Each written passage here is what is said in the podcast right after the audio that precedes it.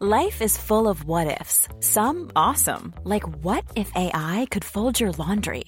And some, well, less awesome, like what if you have unexpected medical costs? United Healthcare can help get you covered with Health Protector Guard fixed indemnity insurance plans. They supplement your primary plan to help you manage out of pocket costs. No deductibles, no enrollment periods, and especially no more what ifs. Visit uh1.com to find the Health Protector Guard plan for you. Noticias. ¿Qué tal? ¿Cómo le va? Estás a punto de escuchar Yo soy Javier Alatorre. las noticias con Javier Alatorre. La vamos a pasar muy bien. Comenzamos. Un compa, ¿qué le parece esa morra? La que anda bailando sola me gusta pa' mí. Bella, ella sabe que está buena,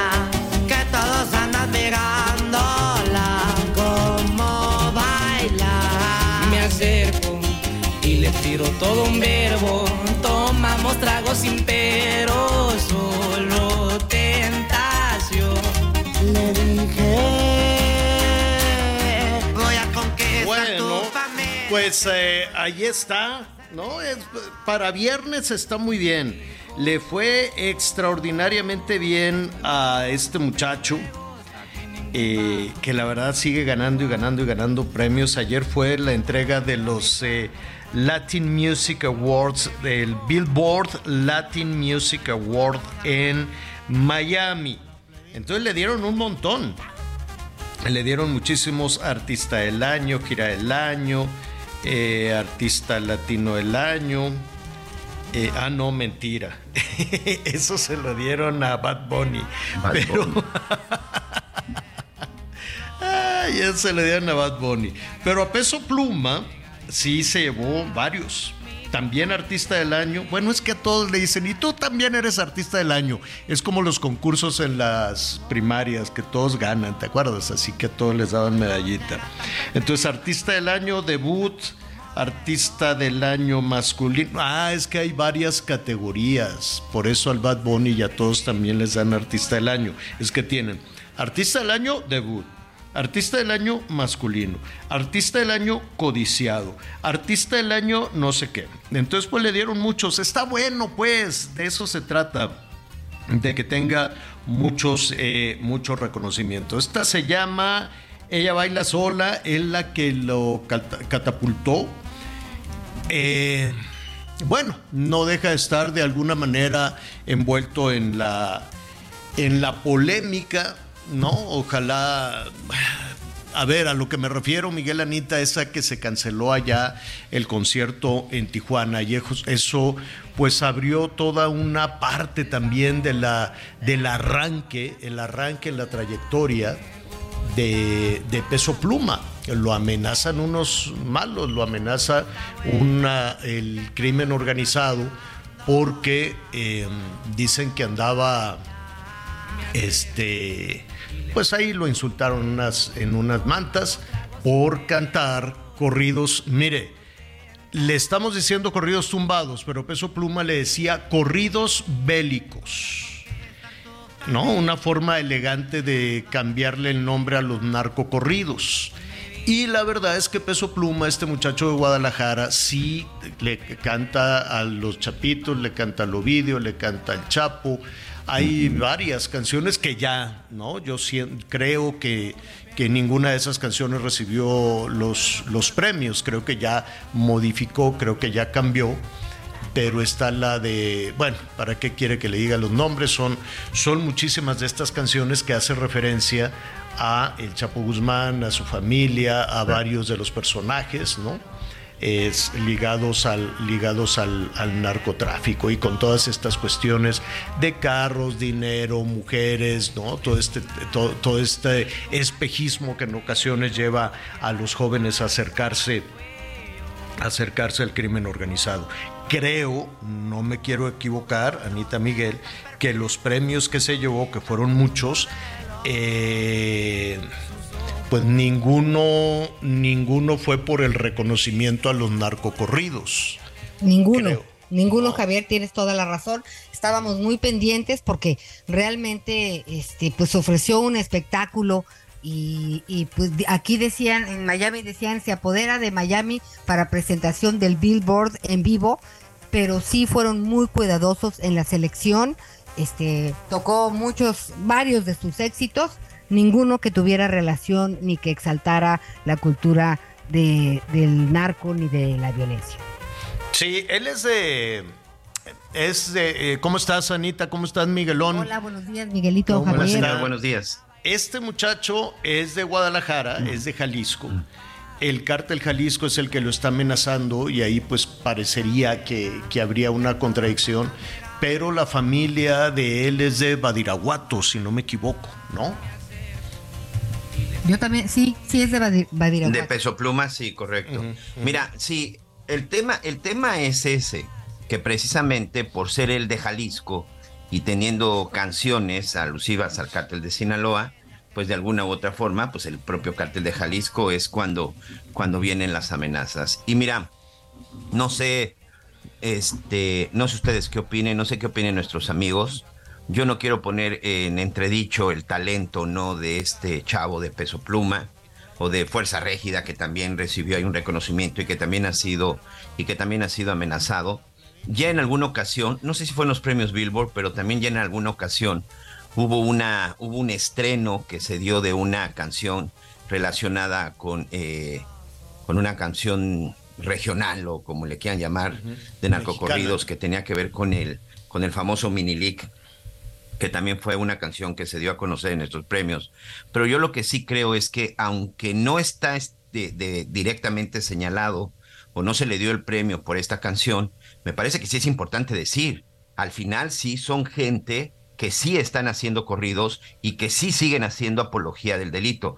Yo sinceramente estoy en contra de que se les reconozca, insisto, y no tiene que ver por el talento, pero mu- muy más allá, Anita, de que si fueron cuidadosos o no fueron cuidadosos, la realidad es que Peso Pluma, Fuerza Régida, a pesar de los esfuerzos que han existido, ah, existen en muchos estados, sigue habiendo esta apología del delito y, y desde un punto de vista muy personal de Miguel Aquino, de alguien que ha investigado y de alguien que ha revisado los temas de seguridad, este tipo de cosas son las que no nos permiten que los grupos de los narcotraficantes y que muchos narcotraficantes se sientan empoderados y que muchos los quieran imitar. Yo sí estoy completamente en desacuerdo en que se permitan los narcocorridos. No, ti- no tiene en nada que no- pero no te tiene nada que ver algo. con el talento de peso pluma, Pero- si se lo, pero yo creo que si hay alguien voy a que debe decir ser algo, talentoso, no tiene por qué recurrir a los narcocorridos. Estoy de acuerdo contigo, pero también te voy a decir algo. Si algo defendemos también es la libertad. Y si Pero algo no le ha funcionado a estas personas Anita. es el, ar- el, ar- pues, el, el- el arrase que tienen pues con la gente. O sea, el Perdón, pero no puedes, pero no puedes permitir una libertad. por parte de unos y de otros, porque No. si nadie escucháramos este tipo de música, si le apagamos a este famoso peso pluma, pues las cosas cambiarían. Entonces es Estoy hablando de los narcocorridos. No solamente de estos cantantes, este y te voy a decir algo que me duele. Estoy hablando solo de los narcocorridos. Estoy. No me puedes decir que es una cuestión de libertad hablar de un hablar en un corrido de las grandezas, de Pero las no maravillas decir que es ser que no es de narcotraficante. libertad escuchar lo que a cada quien le dé su gusto y gana. ¿Estás de acuerdo entonces que se promuevan No, los no narcocorridos y que cada quien los escuche? Eso Por no es los libertad. escucho. Perdón. Yo por A- eso a no ver, los escucho. la apología del delito Por eso no es un delito en este país. Por eso en algunos lugares se sanciona. Eso, perdón, no tiene que ver absolutamente con una cuestión de libertad. Oye, y ahora te voy a Aquel que preguntar, haga ¿cuántos, nar- apología ¿a cuántos de- narcocorridos han sancionado? O sea, realmente. Te voy, a, te, te voy a decir algo. Aquí en la zona de Cancún, por ejemplo, Peso Pluma y algunos que intentaban presentarse, se les cancelaron porque aquí están prohibido que de manera pública se canten narcocorridos. Hay muchos, hay muchos estados, hay muchas ciudades que ya los sancionan y me parece que es un buen comienzo. Suscribo A ver, a ver, espérenme. ¿Qué, les dieron de desayunar a ustedes? No, nada. ¡Qué bárbaro! A ver, miren, este, hay, hay- una situación eh, compleja, ¿no? Hay una situación muy difícil. Yo creo que los dos, los dos tienen argumentos eh, muy valiosos, los dos tienen argumentos muy claros. Y eh, por alguna razón, ah, esta ¿Se acuerdan que cuando comenzó esta administración decían, sí, ya le vamos a dar dinero a los jóvenes para que ya no tengan el espejismo y la fascinación de, del crimen organizado? Pero el punto que está tocando, entiendo tu punto de libertad, de que cada quien a final de cuentas aunque lo prohíbas, aunque los quites, aunque las disqueras, aunque vengan las agresiones, las amenazas, las ejecuciones, porque a muchos cantantes les ha costado la vida. A muchos cantantes incluso les ha costado la vida el eh, ponerse a, eh, o acercarse de alguna manera a alguno de los, de los grupos criminales y el grupo antagónico pues lo toma también como un, como un este, mensaje, ¿no? Y así fue, así fue muy claro para Peso Pluma en Tijuana y no sabemos si va a suceder de, la misma forma. Canceló incluso en Estados Unidos y canceló en varias partes de, en varias partes de, México. Sí entiendo tu punto, Anita, pero también es cierto que esta, eh, ¿cómo te diré? Esta fascinación al dinero fácil, a, a todo lo que... Mira, hay una que se llama a ver, ¿cómo se llama? AMG. No la vamos a poner, no, no la vamos a poner, pero hace referencia a los vehículos del Ovidio, ¿no? Entonces, este, tampoco voy a decir aquí la marca para no estigmatizar a quienes estén en esa marca, pero es un automóvil de lujo, lo que un día yo soñé, todo lo que ya me compré. Entonces, es esta cuestión aspiracional de los jóvenes de decir, pues si me junto con estas personas puedo cumplir todo lo que quiero este, como joven, ¿no? Hay otro donde es un corrido dedicado a los hijos de, del Chapo Guzmán, que se llama Igualito mi papá, ¿no? Que ahí sí lo acompaña también Fuerza Régida, que también eh, pues ha estado en el ojo del huracán, ¿no? También ha sido amenazado. Exactamente, y dicen pues que tienen muy buen respaldo. Es decir, eh, se canta que la ruta es la, interesante. Eh, entiendo tu punto, Anita, de la libertad y que a final de cuentas eh, la gente va a cantar y bailar lo que le dé la gana. También eso es muy cierto.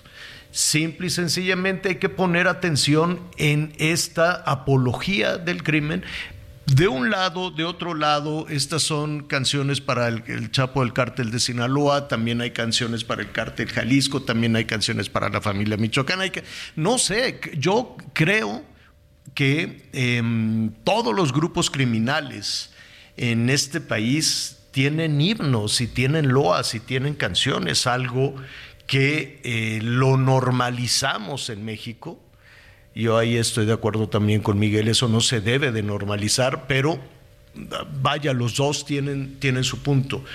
No, no, no sé, no me imagino ah, en qué otro país se cante eh, con tanta ligereza en los conciertos y provocando tanta emoción al, al crimen organizado, porque eh, hay una estela terrible de ejecuciones, de muerte.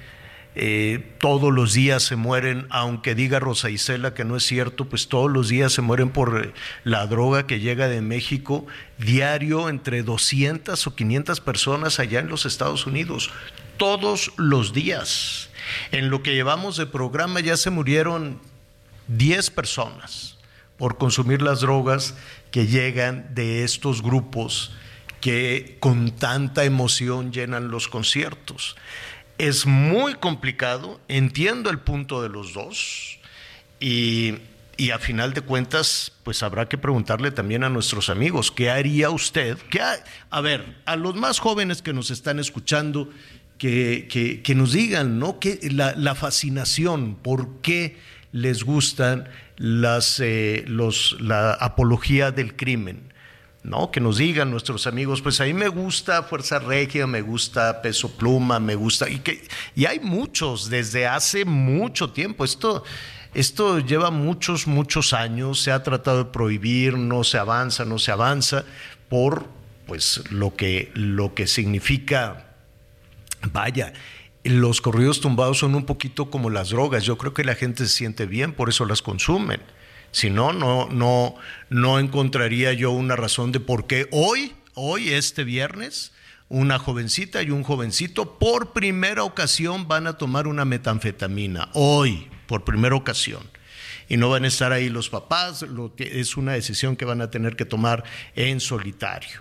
¿Por qué van a tomar por primera ocasión drogas? ¿Por qué van a probar por primera ocasión fentanilo? Porque eso también sucede en México, ¿eh? nada de que nada más allá en los Estados Unidos. Quiero suponer que uno es por imitación y otro porque se sienten bien. De hecho, el fentanilo, que parte de un laboratorio de cuestiones médicas es porque se sienten emocionalmente muy bien y luego ya se enganchan y se van en un torbellino que les cuesta la vida muy rápido. Entonces, hoy eso inevitablemente va, va a suceder y va a estar acompañado de corridos tumbados y va a estar acompañado de... Ahora, no todos los corridos tumbados son así, ¿eh? No todos. Ya vimos que Peso Pluma modificó también esta, su carrera. Qué complicación, la verdad es que qué difícil.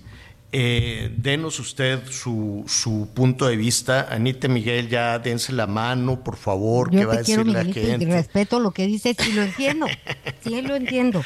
Me da mucha tristeza que un joven talentoso, que es, su familia vive en Badiraguato, todavía. Su mamá es de Sinaloa, su papá de Que ahora de no tiene Sinaloa. nada, no tendría tiene- nada. no tiene- si eres de Badiraguato, no eres narco. No, no, Estoy de eso- yo acabo de estar ahí, acabo, de estar ahí en Badiraguato y la gente es muy trabajadora y todo lo demás. 100%. Dice Edgar Ruiz de Zapopan, nos está llamando y nos dice, estoy súper de acuerdo con Miguel Aquino, en Jalisco la gran mayoría de la juventud está familiarizada con estas cosas y todos ellos se identifican con estos géneros musicales. El gobierno del estado no dice nada, mucho menos hace algo, ni siquiera en las escuelas. Vaya, este es un asunto que nadie, absolutamente nadie quiere quiere tratar, que nadie quiere mencionar. ¿Y saben por qué Anita Miguel o nuestro amigo Edgar Ruiz, que nos está hablando desde Zapopan?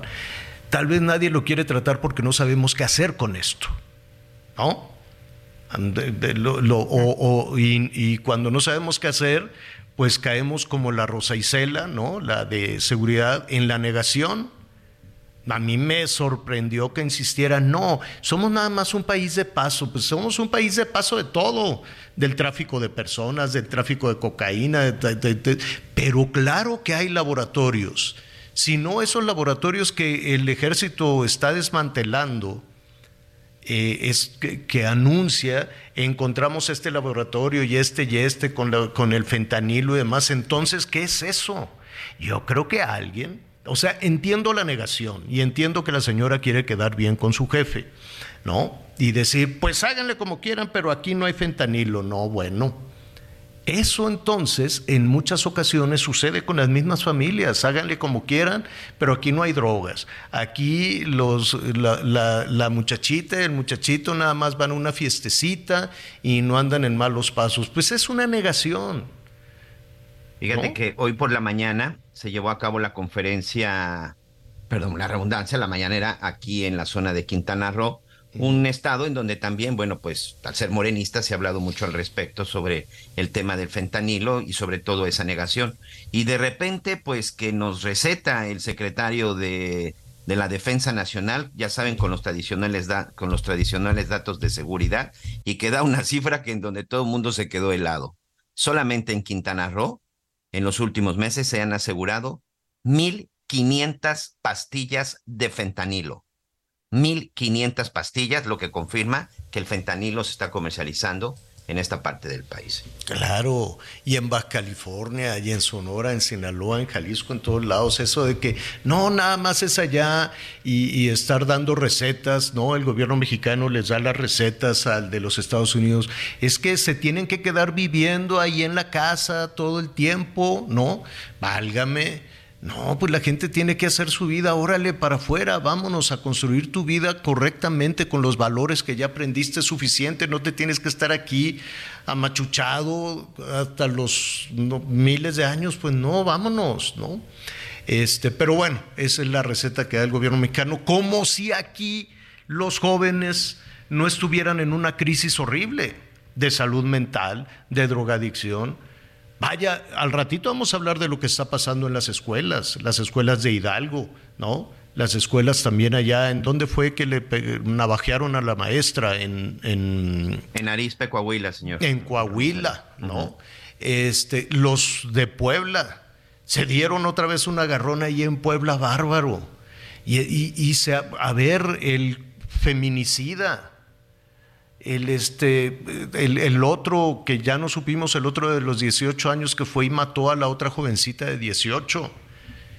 A ver, ¿estamos realmente como para darle consejos a los Estados Unidos? ¿Estamos realmente así? No, aquí está todo dar. No hay drogas, no hay fentanilo, no hay crimen organizado. Los jóvenes están a todo dar. A ver, acaban de desaparecer tres muchachos tres muchachos de Michoacán que estaban trabajando en una empacadora de aguacate y llegaron los del crimen organizado y vámonos. Se los llevaron. Son hermanos además. Bernardo de Jesús este, y otro que se llama Cruz, son hermanos, y otro que se llama Edgar. Todos estaban trabajando en una empacadora de aguacate y se los llevó el crimen organizado. ¿Por qué se los llevó? Porque les estaban robando el aguacate. A ver, esto está ardiendo. Esto está ardiendo inseguridad. Y, y, está aderezado por las loas al crimen. A ver, hasta en el Zócalo están cantando los narcocorridos. Hasta en el Zócalo. ¿Por qué? Porque saben que eso se puede traducir en votos. Entonces, ¿Cuál estrategia de seguridad? ¿Cuál estrategia contra el crimen? Yo no sé esta, esta reunión, me encantaría saber la verdad de esa reunión. No los discursos de que, ay, estamos trabajando, pues ya lo sabemos que estamos trabajando, ni modo que no. Todo lo que dijo la secretaria de Relaciones Exteriores, lo, lo que dijo la de seguridad, bueno, bueno, no, no, o sea, es una negación absoluta. Pero en realidad, en realidad, ¿qué fue lo que pasó en esa reunión? ¿Qué mensaje le traían al gobierno mexicano? No, porque para hacerse estas juntas así de buenos propósitos, de cómo nos queremos, pues no es ni siquiera necesario que sea presencial, puede ser a distancia, para estar diciendo esas cosas que con todo respeto, pero nadie les cree. Algo debe de estar sucediendo, ¿no? Que no puede taparse con esos oropeles de aquí no pasa nada, no tenemos fentanilo, no tenemos narcotráfico, no tenemos ejecuciones, no tenemos levantones, ¿no? Por Dios, que, que quisiéramos una situación diferente, claro que todos quisiéramos vivir en paz, todos quisiéramos vivir con mayor, con mayor tranquilidad. Bueno, pues estábamos eh, iniciando con una felicitación a Peso Pluma, que se ganó todos los premios. Qué bueno que le dieron estos premios por otro, por, eh, por todas sus, este, su éxito, sus canciones, que un mexicano triunfe en el mundo. Ahí me da muchísimo gusto, porque tampoco es tan sencillo, ¿no? Ponerte en el número uno del ranking mundial, y eso logró este muchacho. Esa es la otra cara. Tiene esfuerzo, tiene talento, hay producción, hay todo un equipo que lo está arropando alrededor de eso y qué bueno que se llevó todos esos premios y ojalá más cantantes, más jóvenes tuvieran esos, esos reconocimientos en, eh, en, el mundo. Felicidades a Peso Pluma por todas sus canciones. 55, 14, bueno, por todas las canciones que han recibido para no caer otra vez en la polémica. 55 14 90 40 12. 55 14 90 40 12 es viernes. Es viernes. Vamos a, hacer, vamos a una pausa y como dice el clásico, nos vamos a serenar tantito. Y este, y si eso si la información nos lo permite, porque el día está, está choncho. Vamos a hacer una pausa y regresamos de inmediato. Amigos, sabes, acabo de conocer una mujer que aún es una niña. Sabes, tiene los 17 aún. Es jovencita y ya es mi novia. Amigos, sabes, acabo de conocer una mujer que aún es una niña. Sabes, tiene los 17 aún. Es jovencita y ya es mi novia. Amo su inocencia, 17 años. Amo sus errores, 17 años. Soy su primer novio, 17 años. Su primer amor. Amo su inocencia, 17 años. Amo sus errores, 17 años. Conéctate con Javier a través de Twitter, arroba javier-alatón. Sigue con nosotros. Volvemos con más noticias. Antes que los demás. Todavía hay más información. Continuamos. Todas tus compras de la marca Silly apoyan a FUCAM para detectar el cáncer de mama. Chécate a tiempo, te lo mereces. Las noticias en resumen. La madrugada de este viernes se registró un accidente carretero en Oaxaca que cobró la vida de 17 personas. El autobús en el que viajaban volcó en la autopista Oaxaca-Cuanulapan y 24 pasajeros que resultaron heridos pues tuvieron que ser trasladados a un hospital.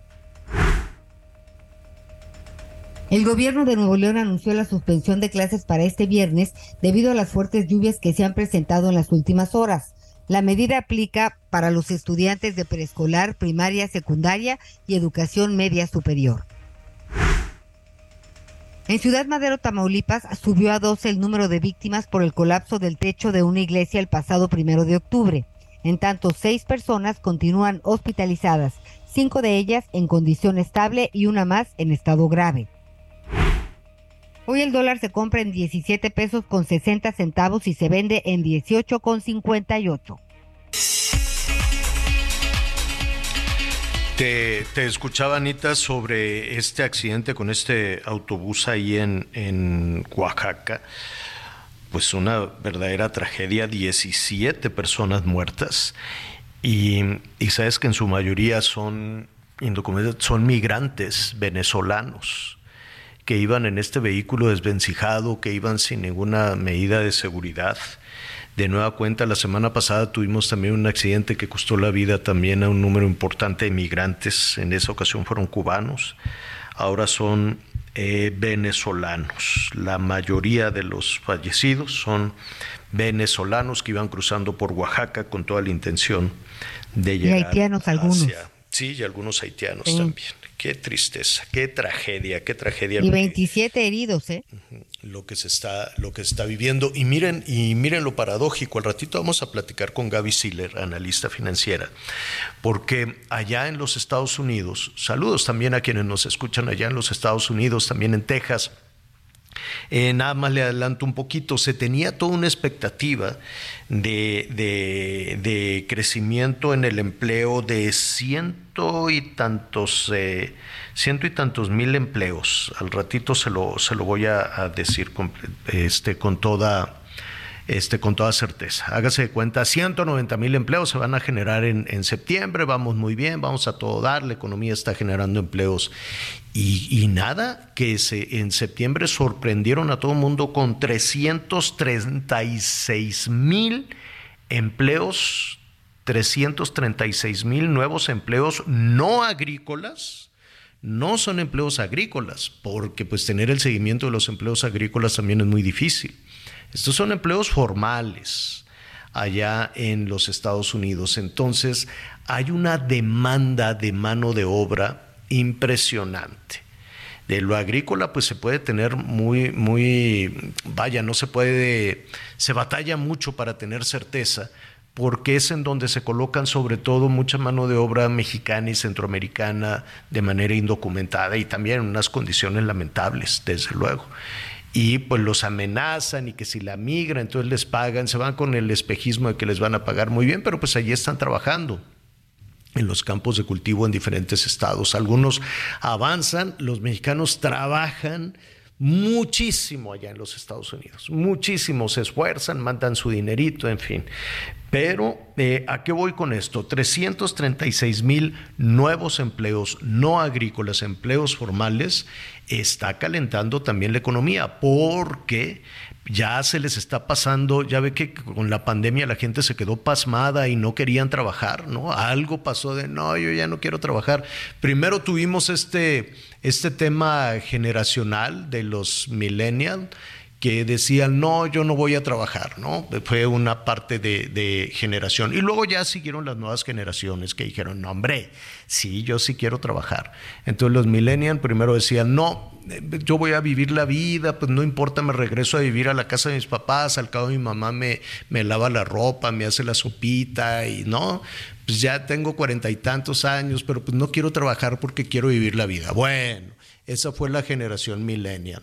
A eso súmele la pandemia que dejó pasmado a todo el mundo emocionalmente. ¿Quién sabe qué pasó? Y la gente dijo, no, pues tampoco voy a trabajar porque pues la vida es tan frágil. Y mejor aquí, todos hechos bola y pues no, no importa. Ya nos estamos sacudiendo eso, bendito sea Dios. Anita Miguel y su servidor no dejamos de trabajar un solo día durante la pandemia, ni un solo día. Eh, hay mucha gente que sí y que ya está, está, se está espabilando, pues, y dice, que, ¿pero qué estaba yo haciendo? Entonces, allá en los Estados Unidos, que, no crea que aquí nada más en México la gente no quiere trabajar y nada más estiran la mano, allá también les regalan dinero y todo. dijeron, pues así no la podemos llevar hasta que ya, yo creo que algunos papás les dijeron, oye muchacho, este, pues ya la vida ya cambió, ya puedes salir a la calle, ya puedes trabajar y cosas así se están sacudiendo toda esa situación y se pusieron a trabajar, tanto que sorprendieron a los mismos analistas y asesores financieros en los Estados Unidos. Se duplicó la expectativa de empleo que tenían. ¿Qué quiere decir esto? Que va a haber más dinero. ¿Qué quiere decir esto? Que van a consumir más. La gente ya decidió salir de sus casas y ponerse a trabajar.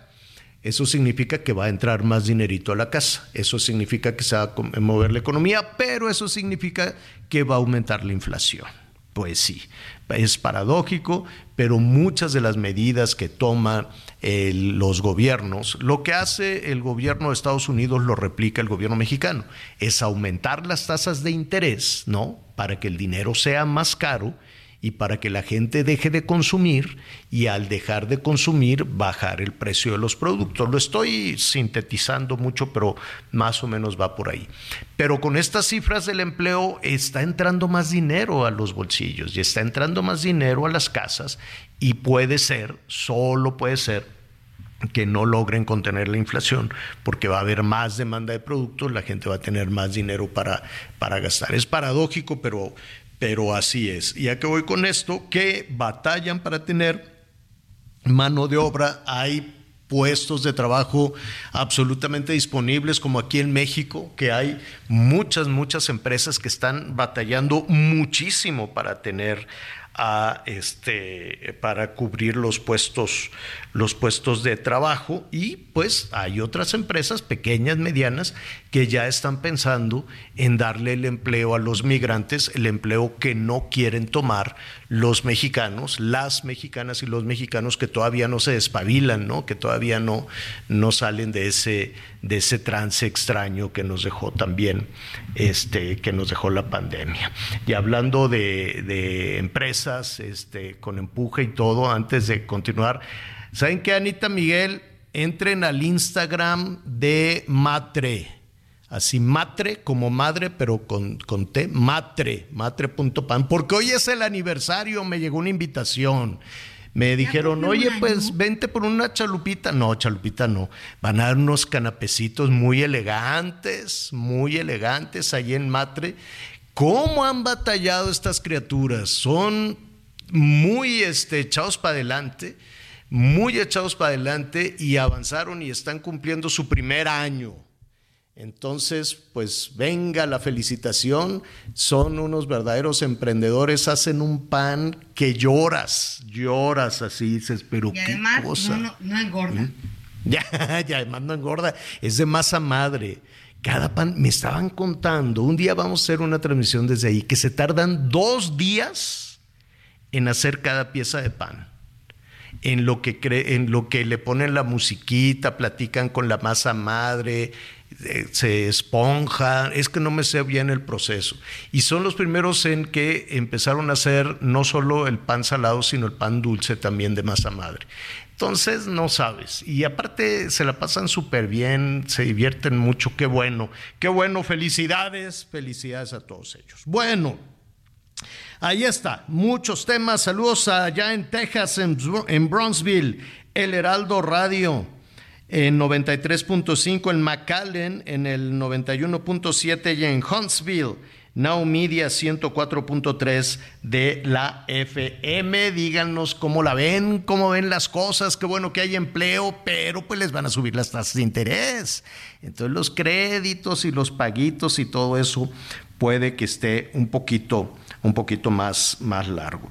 Hace ratito estábamos hablando de nuestros jóvenes y estábamos hablando de que el gobierno mexicano le da recetas al gobierno de los Estados Unidos de que cómo tiene que tratar a los jóvenes cuando aquí, pues la verdad es que estamos batallando, batallando muchísimo con tantos casos desde el feminicida este en la Ciudad de México, qué cosa tan terrible, cómo se van revelando ahí algunos detalles, detalles cómo tenían drogada la muchachita esta, y casos también de menores de edad como los de Puebla, que faltan otros cinco, Miguel, faltan otros cinco que nada más no, no, no, los, han, no los han detenido este por, lo, por golpeadores. Oye, y lo de Jalisco, lo de los muchachos desaparecidos. Los muchachos que, levantaron. Los videos horribles, tampoco la autoridad ha dicho oficialmente Nadie en qué, paró todo esto. Nadie ha dicho nada. Y en eso estábamos cuando pues vimos unas escenas este, muy, muy, eh, muy lamentables, tanto en Hidalgo como en, eh, en Coahuila. ¿Qué pasó en Ramos Arispe? Es una escuela secundaria. Han salido ya muchísimas versiones, pero independientemente de la interpretación de las versiones, un muchacho, un menor de edad, em, este, se paró ahí un lado de, la maestra, de la profesora, independientemente si era víctima de bullying, hay maestros que son buleadores, yo no sé si ese era el caso o no, pero el muchacho explotó, traía una navaja, ahí hay varias interrogantes, ¿cómo entra al salón de clases un muchacho con una navaja? ¿Cuál es el clima? ¿No? ¿Quién, quién está descomponiendo todo el clima? Es decir, hay muchos factores para que este, esta situación sucediera. Se le fue encima la maestra, a navajazos, sas, y luego se fue corriendo. ¿Qué pasó entonces? ¿Qué pasó después de eso? Alejandro Montenegro es nuestro compañero corresponsal del Heraldo Radio allá en Coahuila. ¿Cómo estás, Alejandro? ¿Qué tal? Buenos días, Javier, Ana, Miguel, los saludo con mucho gusto desde Coahuila. Oye, ¿qué pasó con este, con este muchacho? ¿Qué pasó después de este incidente en la escuela? ¿Qué pasó con él y con la maestra? Así es, Javier. Bueno, pues comentarte que ayer, después de que a la maestra Patricia Burciaga, de 59 años de edad, quien fue agredida por este alumno de 14 años, bueno, pues fue dada de alta después de que se determinara que las heridas que sufrió no fueron de gravedad y bueno, pues ayer mismo eh, acudió a la Fiscalía General del Estado a rendir su declaración sobre este tema después de que se abriera una investigación y bueno, pues denunció a este joven de nombre Alberto y bueno, pues a raíz de eso la eh, autoridad ya inició una carpeta de investigación, ya se abrió una carpeta de investigación y en ese sentido, bueno, pues el menor está detenido actualmente por la fiscalía y el delito o el cargo que se le va a imputar en las próximas horas es el de tentativa de feminicidio, según dio a conocer oficialmente la Fiscalía General del Estado y será eh, eh, en las próximas horas cuando sea puesto ante un juez, que aquí cabe señalar que va a ser un juez especializado en asuntos de adolescentes, el que va a llevar el caso de este menor después del ataque que ya describías, Javier. Y bueno, pues... Eh, ¿Y sabemos algo de él? ¿Sabemos algo de, de él, de su familia, de, de, qué lo llevó a cometer esto? Bueno, pues sí, eh, han surgido diversas eh, versiones sobre este, sobre este tema, sobre todo las relativas al bullying, al acoso que sufría, que según eh, trasciende sufría. Él, em, según lo que se ha podido saber, es del sur del país, del estado de Veracruz, y precisamente, según lo que narran padres de familia, según lo que se ha dicho en las últimas horas, bueno, pues era objeto de bullying precisamente por esa situación. También se hacía mucho, eh, los padres señalan que se em, burlaban de su aspecto, de su acento, de, de su aspecto físico y demás. Señalan que incluso la directora de este plantel ya tenía conocimiento de estas denuncias contra la maestra, sin embargo, señalan que no, no se hizo nada para actuar, que... A ver, perdón, perdón que, te interrumpa. La directora había recibido quejas de bullying, pero del, por parte de la maestra, ¿la maestra era la buleadora? Así es, es lo que señalan padres de familia, que, que la maestra eh, acostumbraba eh, este tipo de prácticas. Es lo que han denunciado los padres de familia de manera oficial, no se ha dado a conocer, sin embargo, los padres es lo que señalan, que la maestra eh, Patricia acostumbraba pues ejercer este tipo de con alumnos. Pues independientemente de, de esa otra línea de, de, investigación, ¿no? Digo, hay un hecho, hay un delito allí. puede haber todo tipo de versiones y demás, y habría que separarlas y habría que revisar con mucha seriedad los dos puntos. Uno, la agresión del muchacho, inaceptable, inaceptable que un muchacho de 14 años llegue con puntas o con navajas o con cuchillos, con lo que sea, al salón de clases. Inaceptable también ese, ese ataque de ira, ¿no? Esa, esa reacción. Y pues ya veremos qué es lo que dice la, la autoridad. Pero por otro lado, es, eh, pues es inaceptable también que el bullying se genere, si efectivamente es, como lo han denunciado los padres de familia, se genere desde la autoridad del salón de clases, se genere desde la maestra. Qué barbaridad. Tú, sabes, eh, yo creo que es muy pronto, la maestra apenas estará recuperando del hospital, pero este, pues habrá que ver si ella también, también es investigada, ¿no? Así es, Javier. Por el momento, eh, la investigación que tiene abierta la Fiscalía es por el hecho, por la agresión, es, es, es la carpeta de investigación que se tiene abierta. Sin embargo, se siguen eh, investigando precisamente estas otras líneas. Ayer estuvieron presentes ahí en la escuela en la que en la que ocurrió el ataque y precisamente están levantando opiniones, eh, testimonios de personas que están cerca de, de este tema para ver si existe alguna otra investigación pues estaremos eh, atentos a lo, a lo que suceda. Eh, la escuela está funcionando normalmente, ¿verdad? Así es. Eh, ayer mismo tuvieron clases de manera normal. la Secretaría de Educación señaló que así van a continuar con operativos mochila, precisamente para evitar que, que entren con este tipo de armas. Sin embargo, las clases siguen de manera de manera natural. Gracias Alejandro, es Alejandro Montenegro, corresponsal de El Heraldo Radio allá en Coahuila. Gracias Alejandro, saludos. Muy buenos días, saludos. Gracias. Eh, y al ratito vamos a estar en Hidalgo porque ahí un compañero, ¿no? Asfixió a la compañera, le aplicó, hágase de cuenta, la llave china, esas que sin ningún protocolo andan aplicando los policías de nuestro país y que pues imagínate eso cuando nos llegamos a enterar. Bueno, pues un, muchacho, un jovencito aplicó lo mismo. No, no se tiene muy bien el contexto en ese caso, Miguel, de qué fue lo que sucedió, si era un caso de bullying, o era una agresión, o era, pues no sé, ya ves que hay retos de pronto también. En fin, ¿no? Todo mal en ese salón, ¿no? La actuación del muchacho, la actuación del maestro que también se quedó ahí pasmado, helado, no, no, no hacía nada. Y el tiempo que estuvo la muchachita se desmayó, ¿no? Le cortaron la respiración, se desmayó y el tiempo que estuvo sin oxígeno ya le provocó un daño cerebral. Entonces ya se abrió también una, una, línea de investigación por lo que sucedió en Hidalgo. Eso lo vamos a tener un poquito más adelante. Bullying, México tiene el primer lugar mundial, qué vergüenza, ¿no? Le digo que estamos dando recetas al resto del mundo cuando no podemos solucionar esos problemas en México. Y ahorita que decíamos que el muchachito de la navaja tiene 14 años, tiene la misma edad de los verdugos de, eh, de los eh, muchachos en, que estaban en este rancho de Zacatecas, ¿no? Y que los que detuvieron, que formaban parte de un grupo criminal, originarios de Durango, uno tenía 14 y el otro tenía 15. Entonces, a ver, y estamos dando recetas de cómo debe de ser el comportamiento en el, en el resto del país. Yo le agradezco, vamos a tener una conversación en este momento con Marco Fernández. Él es investigador de México Evalúa, es profesor investigador además de la Escuela de Gobierno del TEC de Monterrey. Marco, gracias por atender esta comunicación. ¿Cómo estás?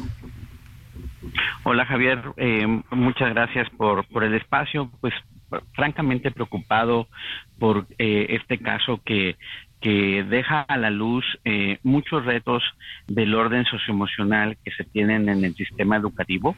Por un lado, nosotros sabemos que eh, la parte del ánimo eh, durante la pandemia en los estudiantes había sido un impacto importante. ha ido disminuyendo, pero no, no sigue siendo menor. O sea, nosotros levantamos una encuesta hace tres meses entre papás y mamás que tienen a sus hijos en escuelas públicas primarias y secundarias del país y ellos nos decían que eh, tres de cada diez percibían a sus chicos todavía con, con miedo, con enojo, eh, con enojo eh, tres de cada diez, con miedo dos de cada diez y con ansiedad eh, 25% de los papás encuestados. En ese reto socioemocional está también eh, el reto de la capacitación a los docentes para poder lidiar con estos desafíos. No es que se tengan que volver eh, psicólogos, pero si no se le capacita al docente para contener emocionalmente, eh, pues sí termina viendo un problema pues potencial de violencia, de bullying en, en, en, las aulas eh, con consecuencias negativas como las que se observaron eh, eh, pues el, otro día en este caso tan lamentable, en donde el reporte de los alumnos es que quien precisamente había sido también agresiva respecto al alumno, obviamente esto no justifica su reacción, pues era la propia maestra, ¿no? Entonces, todo esto creo que retrata la, digamos, la precariedad que el tema socioemocional tiene en muchos de los ámbitos del sistema educativo en nuestro país. Oye, Marco, dime, dime algo, porque eh, de pronto, pues eh, tendemos a, pensar que la vida así es. Eh, en nuestra comunidad, en nuestra escuela, en el país y en el mundo. yo quiero suponer que no, porque se hacen mediciones, evaluaciones y por alguna razón México tiene ese terrible primer lugar en, un tema de, acoso, de bullying, de maltrato. ¿Qué pasó? ¿Sabes tú en qué momento México cambió hacia esta parte tan violenta con, con los niños, con los jóvenes? Mira, yo creo que es multifactorial. Lo que sabemos de investigación que se está realizando sobre el tema, por un lado, la verdad es que por muchos años el tema socioemocional se veía como un tema accesorio en eh, la parte educativa en, nuestro país y eso es un error mayúsculo y quedó evidenciado cuando la pandemia porque pues obviamente el encierro, el la pérdida de muchos seres queridos y demás eh, aumentó problemas muy serios, eh, como, lo, como lo mencionaba, por ejemplo, en lo que refieren los papás, en términos de que los chicos se sienten entre tristes, enojados, y todo esto impacta de manera negativa en el aprendizaje. Segundo, yo recuerdo hace tiempo cuando eh, en, en, el sexenio del presidente Calderón se evidenciaron también problemas de, bullying que la autoridad eh, pues también reaccionó digamos eh, pues sobre las rodillas porque no había protocolos adecuados para capacitar a los docentes. Uno para estar atentos y detectar estas situaciones y cómo procesarlas en términos de la parte socioemocional y la parte de disciplina. Creo que eh, es evidente que el reto en general es, por un lado, ver cómo eh, pues fortalecer las herramientas que tienen los profesores, las profesoras para tomarse muy en serio este tema, eh, el cómo activar protocolos en las escuelas para atenderlo. Hay un desafío presupuestal además indudable, porque no hay dinero que, eh, para tener un psicólogo en cada país. Esa es pues, la verdad. O sea, no hay ni no hay ni ventanas en las escuelas. Mira, tenemos, tenemos que hacer una pausa. Nos aguantas un momentito porque hay mucha gente que te está preguntando qué puedo hacer como padre de familia y qué se puede hacer eh, pues de frente a y qué pueden hacer las y los alumnos mismos desde tu experiencia. Aguántanos un minutito, por favor. Con mucho gusto. Con mucho gusto. Volvemos.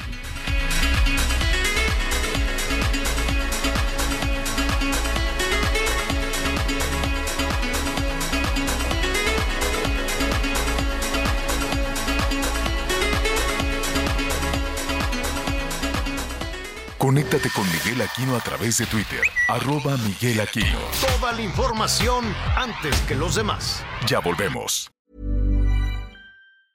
Hiring for your small business? If you're not looking for professionals on LinkedIn, you're looking in the wrong place. That's like looking for your car keys in a fish tank. LinkedIn helps you hire professionals you can't find anywhere else, even those who aren't actively searching for a new job but might be open to the perfect role. In a given month, over 70% of LinkedIn users don't even visit other leading job sites. So start looking in the right place. With LinkedIn, you can hire professionals like a professional. Post your free job on linkedin.com slash people today.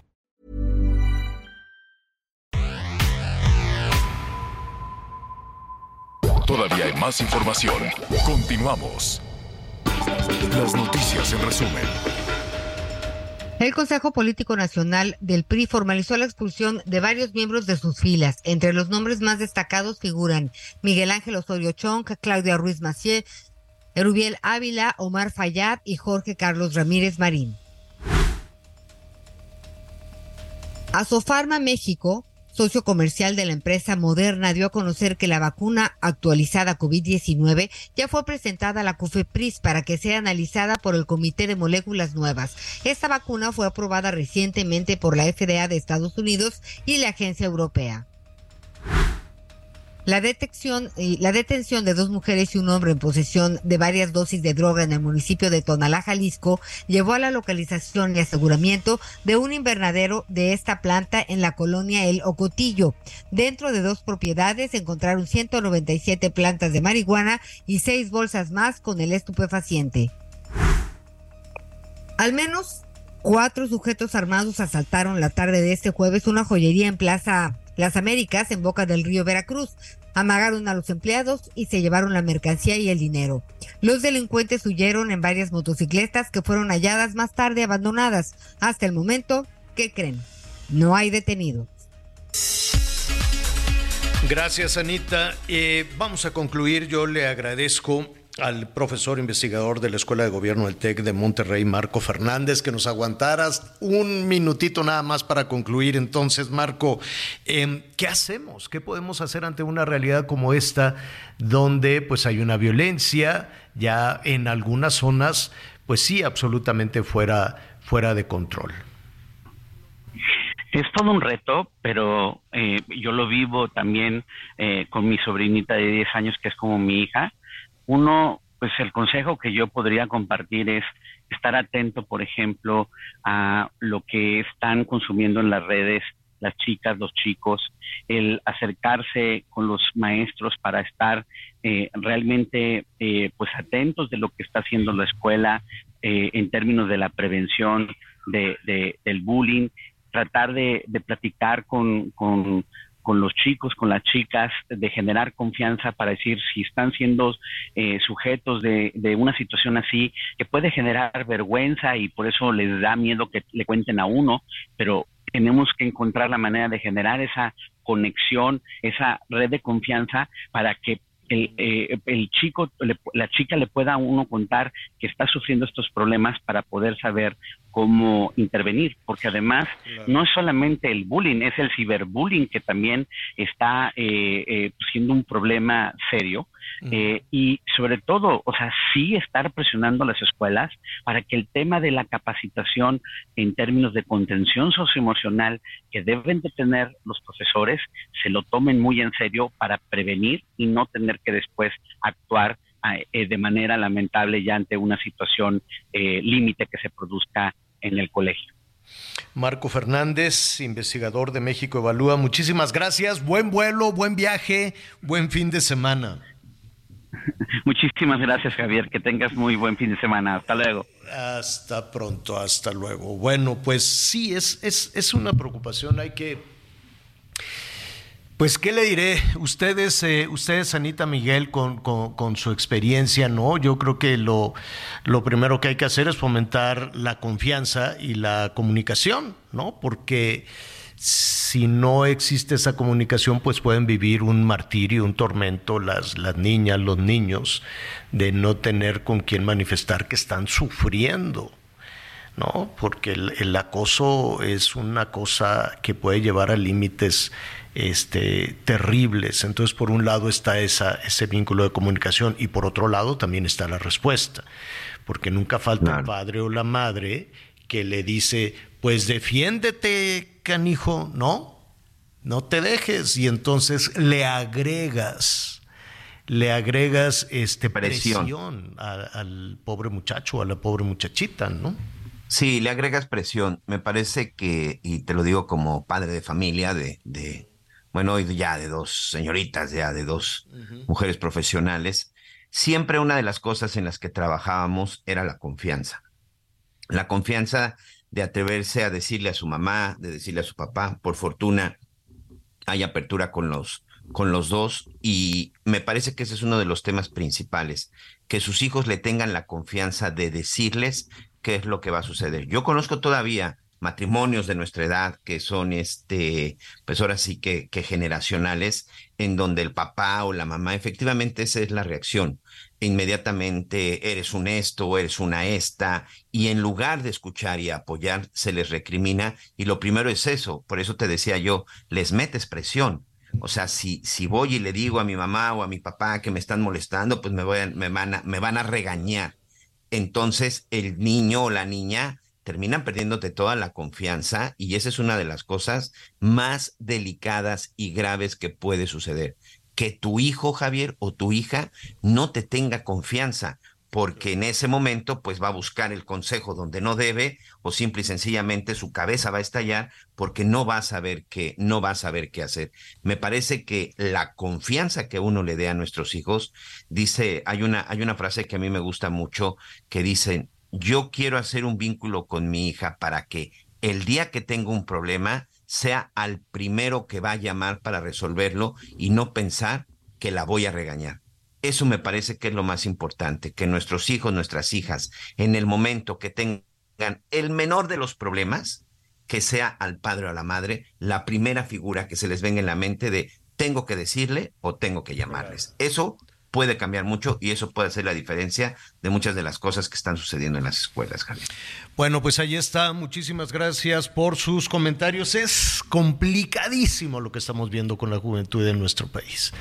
Desde los grupos criminales, por más que se reparta el dinero y los programas, que, entiendo la nobleza de los programas, entiendo la lógica de decir desde hace cinco años, vamos a arrebatarle a los jóvenes al crimen organizado. ¿Cómo? Pues les vamos a dar dinero y les vamos a dar estas becas de de, como de aprendices y cosas por el estilo, pero pues vemos, es, es, espeluznante el saber de estos niños sicarios de 14 años, lo que sucedió en Zacatecas, que debe estar sucediendo en diferentes partes de nuestro país, que, fue, que tenían 14 y 15 años, los verdugos de otro grupo de jovencitos de 14, 15, 17 años son los que los mataron a golpes o, aquella situación también espeluznante de que obligaron a los de Jalisco a que uno de ellos asesinara a los demás y también menores de edad. y estamos dando las recetas. Algo está podrido en ese sentido en nuestro país y es terrible que ese tipo de cosas sigan sucediendo. Vamos a abrir aquí un espacio porque hay otro tema que parecería que le corresponde a algunas empresas muy grandes, a los responsables de manejar el aeropuerto. Bueno, eh, son, dos los temas que hoy queremos eh, platicar con Gaby Siller. Ella es la directora de análisis económico del Grupo Financiero Base y además profesora del TEC de Monterrey. Gaby, como siempre, qué gusto que nos acompañes. Muy buenas tardes. Buenas tardes, Javier. Muchas gracias por tenerme en tu programa. Un gusto de saludarte. Oye, hay, dos temas importantes. Desde ayer estábamos tratando de entender como usuarios y como público lo que está pasando con eh, los grupos aeroportuarios, que entiendo que les eh, cambiaron eh, la jugada, ¿no? Sin previo, sin previo aviso sobre las tarifas. De, de, qué se trata? ¿De qué se trata todo esto para no especular? Bueno, pues los grupos aeroportuarios con un TUA cobran también otras tarifas a los proveedores por arrendamiento y demás. Y bueno, pues la noticia que se dio ayer es que estas tarifas iban a cambiar. No se dio más detalle y desafortunadamente esto generó mucha especulación. Por una parte se decía que iban a aumentar, por otra parte se decía que iban a disminuir. Lo malo es que la especulación siempre se traduce en nerviosismo y el nerviosismo es como que corre todo el mundo para salvarse, ¿verdad? Y obviamente, pues en el mercado de capitales las acciones de estas empresas se desplomaron, mostrando caídas entre 17 y 25%. El día de hoy han rebotado un poco, pero sigue todavía la incertidumbre. Y luego, pues llamaba la atención que ante toda la especulación, pues no saliera el gobierno a decir, bueno, esto es lo que va a, esto es lo que se va a hacer, va a subir, va a bajar, y esto es lo que viene a continuación, ¿verdad? Ahora, bueno, pues eh, sin que se dé tampoco más detalle, pero ahora también pues se dice que va a bajar el TUA y que con esto pues los ingresos que reciben a caer y al caer los ingresos pues obviamente valen menos como empresa, ¿no? Y por eso es que pues desde ayer como que el mercado de capitales anticipaba esta situación. Y eso es otro factor más que se agrega a los riesgos de la economía y sobre todo que como que no hay claridad, ¿no? Hacia adelante. Y ayer fue un día desafortunadamente de muchas noticias, noticias negativas, que si Tesla llegaba o no llegaba a Nuevo León, esto, los grupos aeroportuarios, y luego que sí hay empresas que se salen todavía pues más, ¿no? O sea, el sector privado que se sale más de la parte energética y todo esto pues lo vimos reflejado también en un incremento sustancial en el tipo de cambio hacia los niveles de 18.37 pesos por dólar. Y lo malo es que ya hay como un escenario distinto para México. A pesar de que estamos viendo un crecimiento económico probablemente este año por encima del 3%, pues hay factores que dan la visión de que hacia el largo plazo México va a tener mucho tipo de dificultades, entre ellas seguramente un menor crecimiento económico. No quedó claro entonces, son, muchos los factores importantes todos los que estás eh, señalando Gaby, pero no quedó entonces claro qué quiere, eh, qué quiere el gobierno con los tres importantes eh, grupos operadores de los, de los aeropuertos. Aunque hay un antecedente, creo que fue en agosto, creo que fue en agosto, si no me equivoco, cuando el presidente dijo, oye, estos ganan demasiado.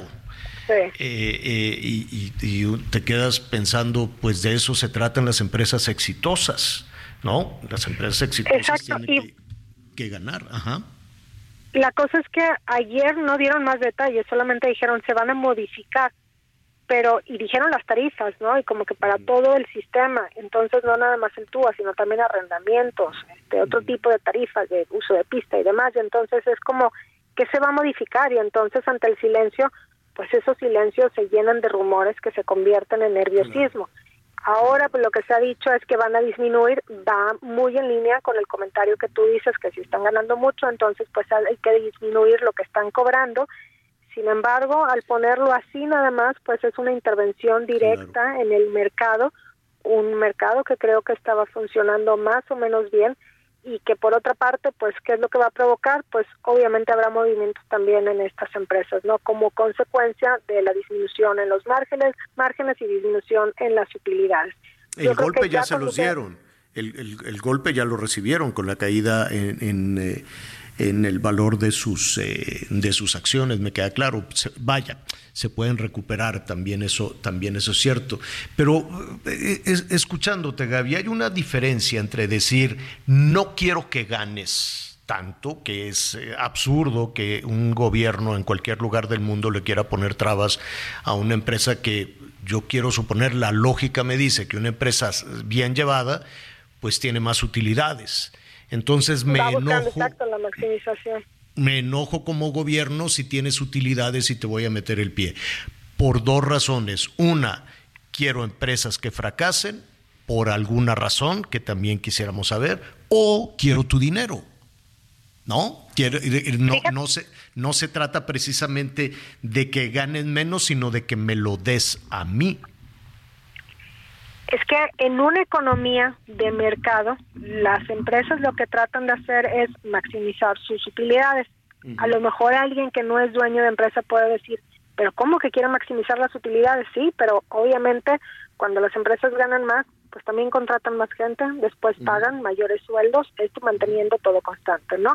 Y, em, pero cuando hay una mayor intervención del gobierno, entonces empiezan a dar ciertas distorsiones. El gobierno tiene que intervenir a veces para mantener a los mercados funcionando de manera sana, para que no haya monopolios, para que no haya cosas extrañas. Y por eso también están las leyes. Pero mientras que las leyes se cumplan y bueno, pues los mercados están funcionando de manera saludable, pues entonces hay que dejar, ¿no? A la economía y que haya una economía de libre mercado cuando hay este tipo de intervenciones, pues entonces, ¿qué es lo que va a pasar? Pues seguramente las empresas van a seguir tratando de maximizar sus utilidades y entonces esto en qué se va a convertir? En una menor creación de empleo, seguramente van a contratar a menos personal, habrá un menor servicio y entonces todo esto, pues en qué va a traducirse probablemente, pues en un menor servicio hacia el turismo y vaya que el turismo ha sufrido en México porque no se le ha promocionado los últimos años y no estamos solos en el mundo. Hay otros países que también reciben mucho turismo y bueno, pues todavía ahorita eh, con la apreciación que había estado teniendo el peso mexicano, pues todavía... Oye, casi dos pesos. vemos también el- Casi dos Ajá, pesos. ¿Qué, qué exactamente, pasó? ajá. ¿Qué, qué pasó? Andábamos por ahí de los 16 y medio, ¿no? Por decir algo. Y ahorita estamos en qué? 18, 30 y... 18.30 se subió hoy, no, bueno, desde ayer y ahorita más o menos se ha mantenido ahí. Fíjate que hay factores eh, tanto especulativos de corto plazo como fundamentales de largo plazo. Entre los factores especulativos, pues está la expectativa de que la Reserva Federal en Estados Unidos va a volver a, a subir su tasa de interés y la va a mantener en un nivel alto por un periodo prolongado. Esto es por algunos indicadores que han salido allá. Hoy, por ejemplo, que salió la nómina no agrícola con una creación de empleo muy fuerte, 336 mil posiciones, cuando se estimaban que iban a ser 100 solamente 170 mil las que se crearon en septiembre, septiembre, una tasa de desempleo de 3.8%, y bueno, pues ante la expectativa de que la Fed va a subir la tasa, se fortalece el dólar y se debilitan las demás divisas. Pero ese es un factor especulativo porque es algo que todavía no ha sucedido. Sin embargo, luego vimos una corrección donde el dólar se debilitó, las divisas se apreciaron, excepto el peso mexicano y otras más. ¿Por qué? Porque hay factores fundamentales que están afectando al peso mexicano. Es decir, hay factores internos, hay factores de México como pues la expectativa de que el siguiente año vamos a tener un super déficit, 4.9%, casi 5% del Producto Interno Bruto, algo que no se veía desde 1988, y los déficits están relacionados con presiones inflacionarias, altas tasas de interés, salidas de capitales y depreciaciones de la divisa. Y por otra parte también, pues una buena parte de la apreciación que se había dado en el peso mexicano era por los flujos de dólares que llegaban del exterior por exportaciones, remesas, inversión extranjera directa. Las remesas se están desacelerando. Inversión extranjera directa, pues ahí está así como que medio raro porque pues hay ciertas condiciones en el país, están las controversias comerciales que puede limitar la llegada a la oportunidad del nearshoring. Finalmente, en las exportaciones, una buena parte de las exportaciones de México son del sector automotriz y hay una huelga en Estados Unidos, lo cual pone en riesgo el crecimiento de las exportaciones mexicanas y por lo tanto la llegada de dólares al país. Y entonces, desde que eh, la Secretaría de Hacienda anunció el superdéficit, muchos analistas subimos nuestro pronóstico para el tipo de cambio y luego con esto de la huelga. Y bueno, pues están también otros factores de riesgo, las controversias comerciales la intromisión del gobierno en los mercados, esto que estamos viendo en los grupos aeroportuarios, vaya, son factores de riesgo que se suman, que generan incertidumbre y que por lo tanto es consistente con un mayor tipo de cambio. No se ve bonito, no se ve bonito, Gaby. Te agradecemos mucho. Nada más dime una cosa, ¿llega Tesla o no llega Tesla a Nuevo León? Pues se supone que sí, el gobierno de Nuevo León emitió un comunicado y dijo que sí llega, solamente que les están pidiendo gasto en infraestructura, que lo irán haciendo a la par de la construcción de la megafábrica. Mm, Bueno, entre la Que también es evidencia de que se necesita Mm, infraestructura sí. en México. Ah, Exactamente.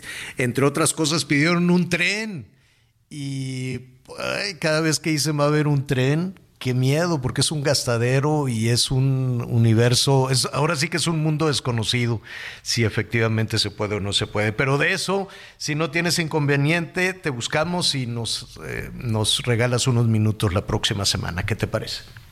Claro, con mucho gusto, Javier. Mm, Gracias. Te, te agradecemos muchísimo, Gabriela Siller o Siller. Dime, dime por favor, Gaby. Pero no importa, Siller, así es. es Siller. Gabriela Siller, directora de análisis económico de Grupo Financiero Base y profesora del TEC de Monterrey. Muchísimas gracias. Buen fin de semana, Gaby. Muchas gracias a ti, buen fin de semana para ti también. Hasta. Hasta pronto. 55, mire, apúntele ya, ¿eh? Ya apúntele. Yo ya me lo sé en memoria. A ver, 55, 14, 90, 40, 12. 55, 14, 90, 40, 12. Para aprendernos el número, Anita Miguel, ¿qué cuesta 14 pesos? Pues un cuarto de tortillas. no sé, 14, ¿qué no, ¿a cuesta? está en 56? No, como... Cuesta, digo, un 14 kilo cuesta pesos. como 20, ¿no? ¿Qué será 14? ¿Una paleta? No, ¿verdad? 14. No, sé. Una botella de agua en el aeropuerto No, cuesta 20 hombre, pesos. te ¿no? cuesta, ya te cuesta todo el teléfono. Todo el nú- todos los números. 90 pesos, ¿qué estará 90? A 90 pesos. Híjole, nos van a regañar, nos va, nos va a regañar doña José, mi mamá, que está atenta a los precios. Ya deberíamos, ya habíamos quedado, Miguelón, que íbamos a invitar a alguien los viernes a que nos diga cómo estamos cerrando eh, los precios de la canasta.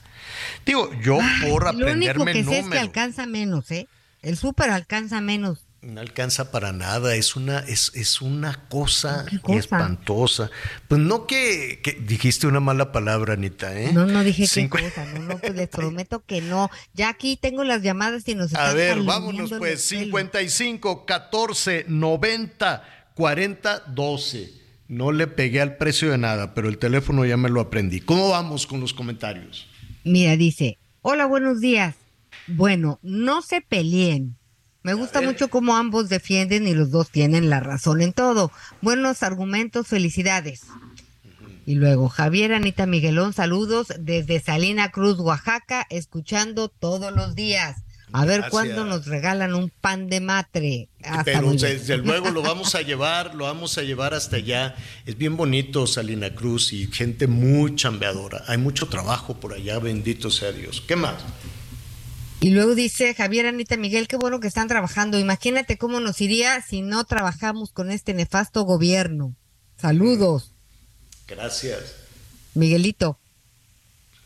Muy bien, sí, muchas gracias, muchas gracias por todos sus comentarios, mucha polémica al respecto de lo del tema de los narcocorridos. Dice, buenos días, Javier, me encanta tu programa, los escucho todos los días. Sé que quizás esté mal mi comentario porque soy mujer y entre mujeres deberíamos de apoyar, pero en lo personal, ok, este, no me gusta que, que se interrumpan cuando están hablando y que está bien que opinen, pero esperen su turno y que dejen que Miguel termine de hacer sus comentarios. Es parte de... Te regañaron, Anita. Está bien, está bien, yo te entiendo, amiga. Y tomaré nota. Buenos días, Javier, Anita y Miguel. Como todos los días, los escuchamos. Hoy que está mi hija de 19 años escuchando por aquello de la fumigada de la UNAM. Le pregunto lo que dicen los artistas que cantan a los narcos. Ella está de acuerdo con Miguel, que no se difundan porque los romantizan.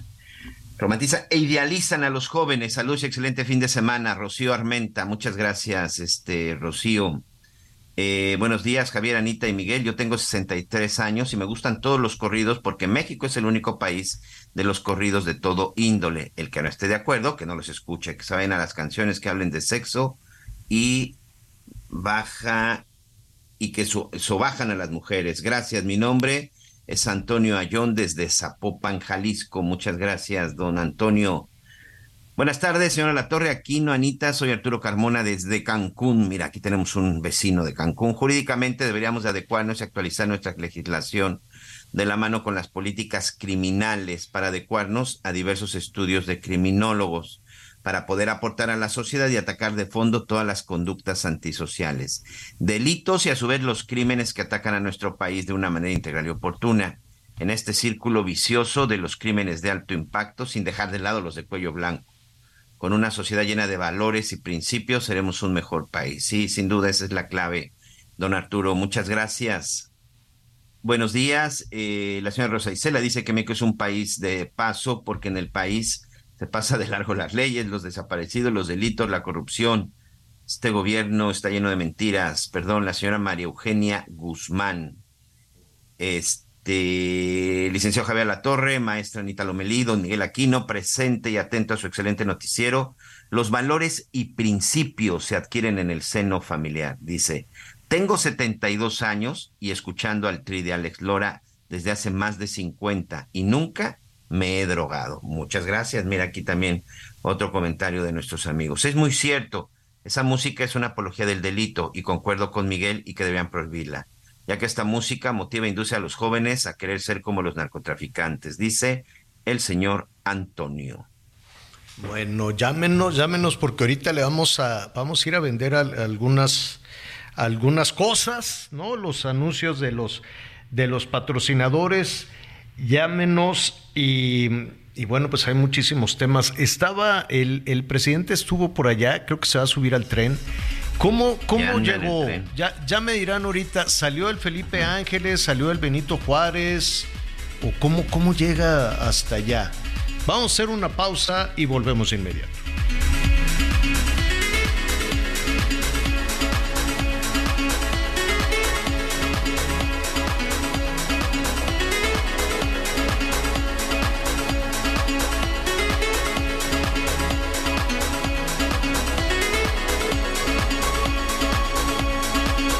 Conéctate con Ana María a través de Twitter, arroba Anita Lomelí.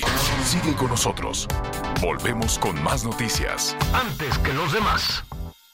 Todavía hay más información. Continuamos. Todas tus compras de la marca Silly apoyan a FUCAM para detectar el cáncer de mama. Chécate a tiempo. Te lo mereces.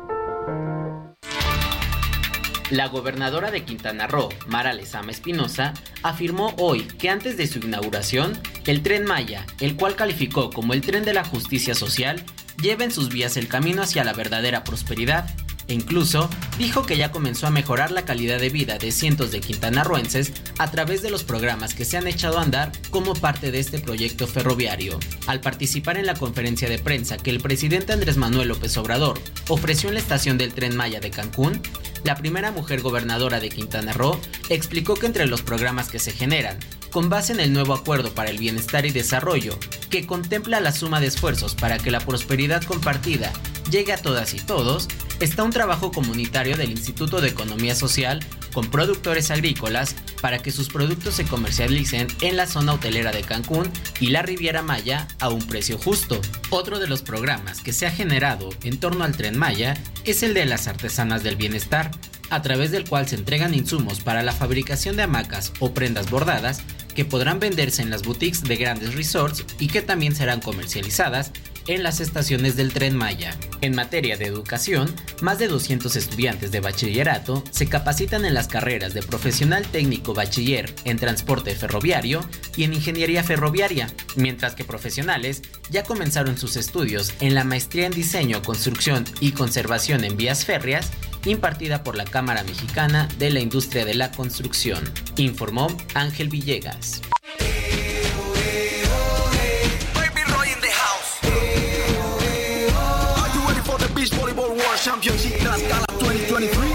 La gobernadora de Tlaxcala, Lorena Cuellar, el presidente de la Federación Internacional de Voleibol, Arida Silva, y la directora general de la CONADE, Ana Gabriela Guevara, encabezaron la ceremonia de inauguración oficial del Campeonato Mundial de voleibol de Playa Tlaxcala 2023.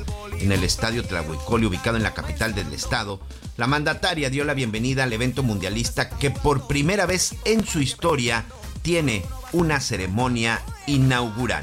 Es de mencionar que este evento permitirá una derrama económica en distintos sectores de la entidad y proyectará Tlaxcala en el mundo a través de medios digitales, con más de 200 horas de transmisión en 70 territorios, con una audiencia cautiva de 166 millones de espectadores a través de las transmisiones de cadenas internacionales.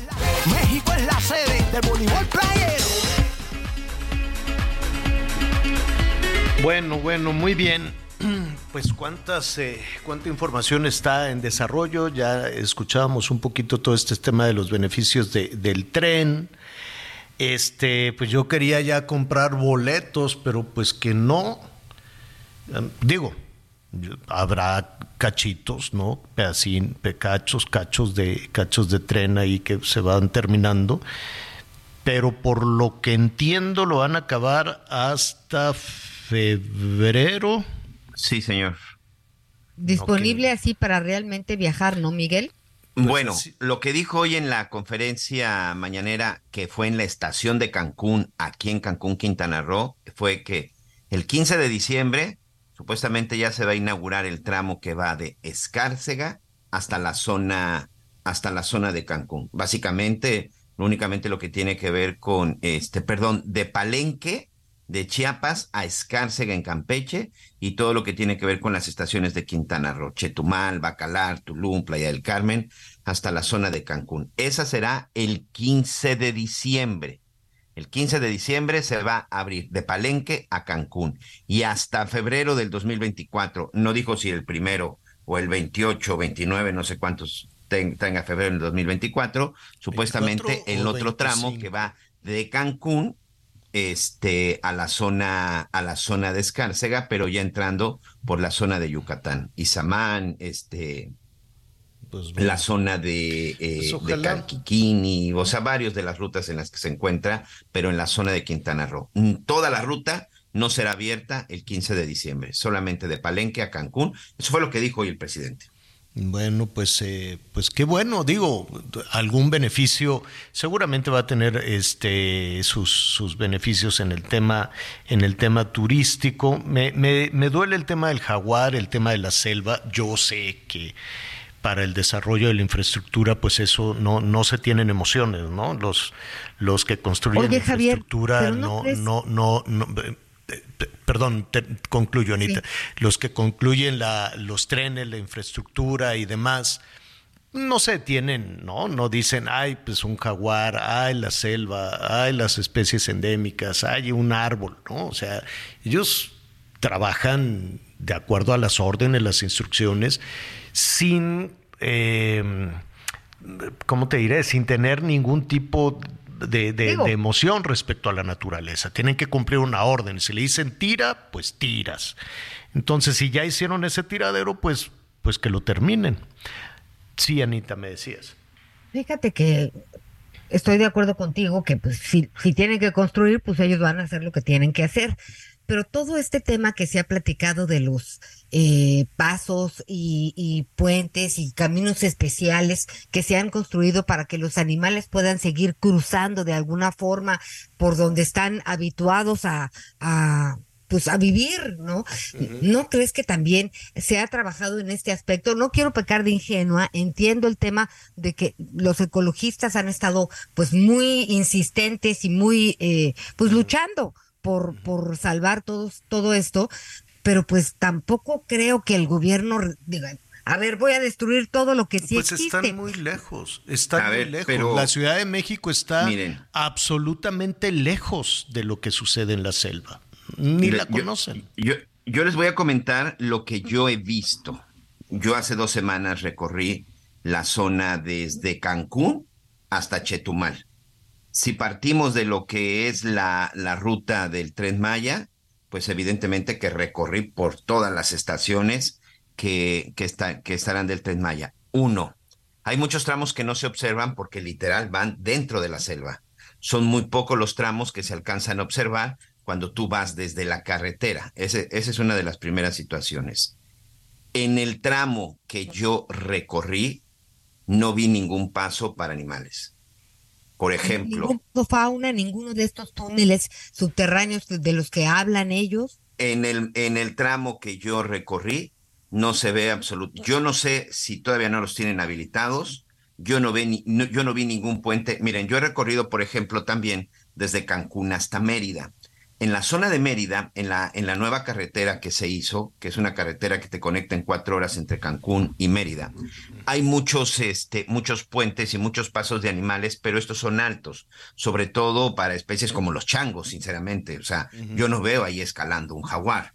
Y yo, y para que un, haya un paso a desnivel, por ejemplo, eh, o un túnel, pues sí tendría que ser algo bastante grande, bueno, pues para que pase un jaguar, para que pase, estos pequeños túneles, por ejemplo, que de repente se hacen también para el paso de iguanas, para el paso de los cuatis, para el paso de tantos animales que te vas encontrando, yo en lo personal, hace dos semanas que fue el informe de la gobernadora Mara Lezama y que viajé por carretera de Cancún a Chetumal, no los vi. No sé, insisto, si todavía no los tienen adecuados, que ya deberían, esos tendrían que haberlo, esos tendrían que haber sido los primeros. Y, por ejemplo, si hemos visto casos en el tramo, por ejemplo, de, de Tulum a Playa del Carmen, en donde vimos como una hembra de un jaguar, pues fue atropellada y que incluso pues estaba preñada. O sea, sí se han visto los animales, pero lamentablemente los animales han sido atropellados o, o los animales de pronto pues han sido vistos por los propios trabajadores. Yo no sé en dónde van a estar esos pasos pero por lo pronto, pasos elevados, por ejemplo, para que crucen los changos o que crucen este tipo de especies que sí lo pueden hacer de manera elevada, entre Cancún y Chetumal, yo no observé ninguno. Y prácticamente todo el recorrido que haces, llevas a un costado la obra del tren Maya. y, hay muchos lugares en donde de plano no se ve absolutamente nada porque va en medio de la selva. Pues veremos, ¿no? Veremos eh, ya está hecha, o sea, ya la, discusión de la protección del jaguar, de la protección de las especies, eh, de los cenotes, del el terreno calcáreo tan frágil que es un cascaroncito, de las ruinas, de todo lo que se han encontrado y de lo que poco se sabe también, ¿no? Porque seguramente decían, híjole, aquí encontramos un sac B, tápalo, ¿no?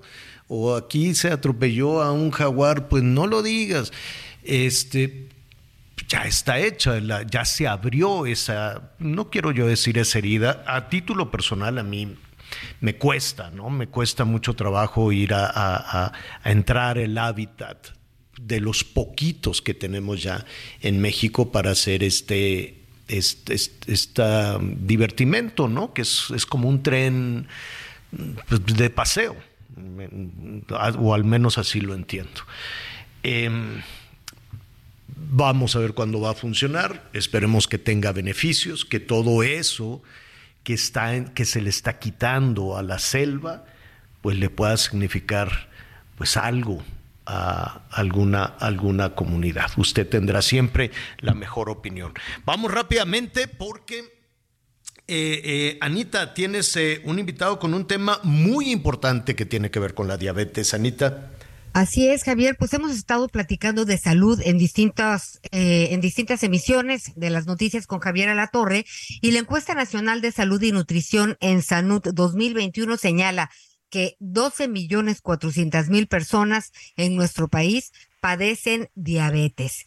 Y es un tema, sin lugar a dudas, muy importante. Por eso me da mucho gusto saludar al doctor y sobre todo a Eduardo López. Él es representante de Diabetes que su misión justamente es atender, controlar y hablar de prevención de diabetes. Me da mucho gusto saludarte, Eduardo. Gracias por estar con nosotros.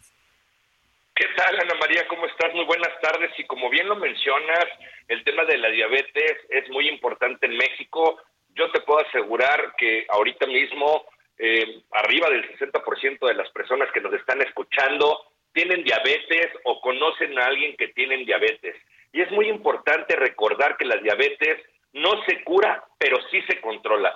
Y justamente por eso existe diabetes, que es una clínica con médicos especialistas que nos van a ayudar a controlar nuestra diabetes, mantener nuestros niveles de glucosa en sangre de manera óptima en tres pilares muy fundamentales, ¿no? Uno, estar atendidos por médicos especialistas. Dos, cuidar nuestra alimentación, cuidar nuestro peso. Y tres, por fin controlar prediabetes de manera muy sencilla y poder tener una óptima calidad de vida. Y fíjate que el día de hoy estoy muy contento porque es muy fácil iniciar el control de tu diabetes con diabetes en tres sencillos pasos. El primer paso que hay que hacer es llamar en este momento al 55 13 28 79 69. Repito el número 55 13 28 7969.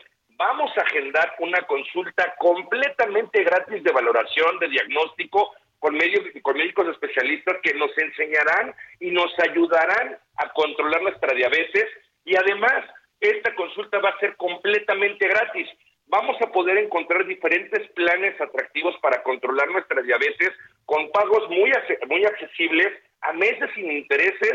Y lo más sencillo que hay que hacer, Ana María, es llamar en este momento 55 1328 7969 80 consultas completamente gratis de valoración y diagnóstico para poder controlar nuestra diabetes, ayudar a todas las personas que nos estén escuchando si tienen la ligera sospecha de tener diabetes porque la familia, la mamá, el papá, el abuelito tuvieron diabetes y queremos que nosotros la pudiéramos tener, o a todas las personas que están buscando una opción real para poder controlar sus niveles, niveles de glucosa en sangre, justo por eso está diabetes. 80 consultas completamente gratis llamando al 55 1328 7969 y encontrarán una solución muy eficaz, muy atractiva. Hay que recordar que estamos a dos cuadras del metro Polanco, muy fácil de llegar en transporte colectivo, en metro, en taxi, y lo único que hay que hacer es llamar al 55 1328 7969, Ana María. ¿Cómo ves? Oye, la verdad es fantástico, es una buena noticia porque mire, habla de que puede tener usted un camino y asesoría apropiada a la situación que usted esté viviendo, partiendo desde la prevención hasta un tratamiento. Y eso es pues finalmente lo que lo que todos quisiéramos, ¿no? Tener una guía exacta en función de la situación de cada quien. Por eso es importante esto que nos repitas de las consultas y el teléfono, por favor. Claro que sí, Ana María, y tocaste un tema muy importante, la prevención. Es muy importante prevenir y detectar la diabetes a tiempo y evitarla también. Justo y aprovechar estas 80 consultas completamente gratis llamando al 55 13 28 7969. Recordar que solamente son las primeras 80 llamadas que podrán adquirir esta consulta de diagnóstico completamente gratis invitar a toda la gente que ha estado en búsqueda de una solución eficaz para la diabetes, invitarlas a llamar al 55 1328 7969, ya sea de manera preventiva o de forma correctiva, y recordarles muy bien, la diabetes no se cura, pero sí se controla y lo van a lograr de la mano con diabetes, llamando al 55 1328 7969. Oye, pues te agradezco mucho y la verdad, muchas noticias como estas nos hacen falta. Te mando un abrazo, Eduardo López, representante de Diabetes, y estamos muy pendientes. Muchísimas gracias por la información. Gracias. Muchísimas gracias a ustedes y excelente tarde. Gracias, Eduardo. Gracias. Buenas tardes. Oiga, este, rápidamente, ¿no sabe Qué, qué, qué, coraje nos da cada vez que vemos alguna historia de estas terribles de, de maltrato animal. El, miserable este, ¿se acuerdan que mató un perrito que lo echó un caso? Bueno, ya está detenido. Tantas personas que mala entraña tienen para maltratar a los animales, lo que sea, un perrito, un caballo, una mulita, lo que sea, es, es, es, algo que ya deberíamos de, de, aprender a cambiar.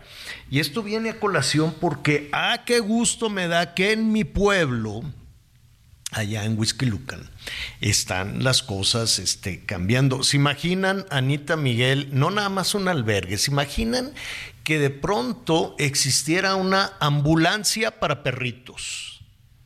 Ah, ¿verdad? Una ambulancia para perritos. Eh, yo, yo no conozco ningún otro lugar en el mundo donde se esté pensando en eso. Y no nada más la ambulancia, sino en dónde lo van a atender, dónde lo van a tratar. Este, los perritos que andan ahí dejados de la mano de Dios, cada vez que pasa Reyes y Navidad y todo esto, es una de cachorritos abandonados porque pues, les amanece en la Navidad el, cachorrito y luego ya nadie se quiere hacer cargo y es una tragedia. Entonces, la verdad es que me da muchísimo gusto eh, y le queremos compartir lo que se está haciendo en este albergue para mascotas en situación de calle. Romina Contreras, alcaldesa de Huizquilucan, ¿cómo estás? Qué gusto saludarte. Hola Javier, ¿cómo estás? Muy bien, gracias a Dios. Muchísimas gracias por invitarme a tu programa. Oye, Romina, qué buena noticia. ¿De qué se trata este, este albergue? ¿Qué características tiene? Bueno, pues en Whisky Lucan tenemos este centro de protección y adopción animal llamado Whisky Can. Para nosotros fue una, de verdad, una experiencia increíble el, vivir ayer la inauguración por fin de este sueño cumplido. Fue un reto, la verdad, porque está ubicado en un pulmón de Lucan, está ubicado en el bosque. Entonces, para nosotros lo más importante es que nuestros perritos estén en libertad. Son perritos que no tienen un hogar, que no tienen un dueño, y eso era una preocupación muy grande para mí. Entonces, hicimos una mega obra. Eh, tenemos dormitorios para 500 perritos, además tienen áreas al aire, al aire libre. Uy, se nos cortó. Sí, se, nos cortó un poquito. Nos decías que tienen un espacio para dormir, pero no están enjaulados. No, no, no están enjaulados, están al aire libre. Precisamente eh, lo más importante para nosotros es aprovechar estas áreas verdes que tenemos en el bosque. Todo el tiempo están al aire libre y tienen eh, varios juegos y además este juguetes para que estén en actividad constante eh, nuestro albergue además cuenta con un quirófano, cuenta con dos consultorios, un área de cuidados intensivos, un área para cuidados infecciosos, este, el área de recuperación, porque bueno, como tú comprenderás, los perritos nos llegan en unas condiciones muy complicadas, muy difíciles, en un estado de desnutrición tremendo, entonces primero tienen que, que pasar al área médica, eh, hay algunos perritos que tienen rabia o que tienen sarna, entonces poco a poco los vamos que ustedes vieran el antes y el después es toda toda la diferencia. Tenemos además varios convenios con empresas eh, que nos van a donar eh, producto que nos van a donar comida eh, invitamos, por supuesto, a todas las personas que nos están escuchando a que vengan a, a este centro, a que adopten un perrito y que, por supuesto, les abran su corazón. De verdad que tener un perro en tu casa te hace toda la diferencia. El, amor que tienen los perros hacia, hacia los demás es algo que no conoce límites. ¿Cómo podemos ayudar, Romina? Pues pueden ayudar eh, de la forma que ustedes quieran, pueden donar comida, pueden eh, venir, por supuesto, a adoptar un perrito, eh, lo que a ustedes se les ocurran, las puertas.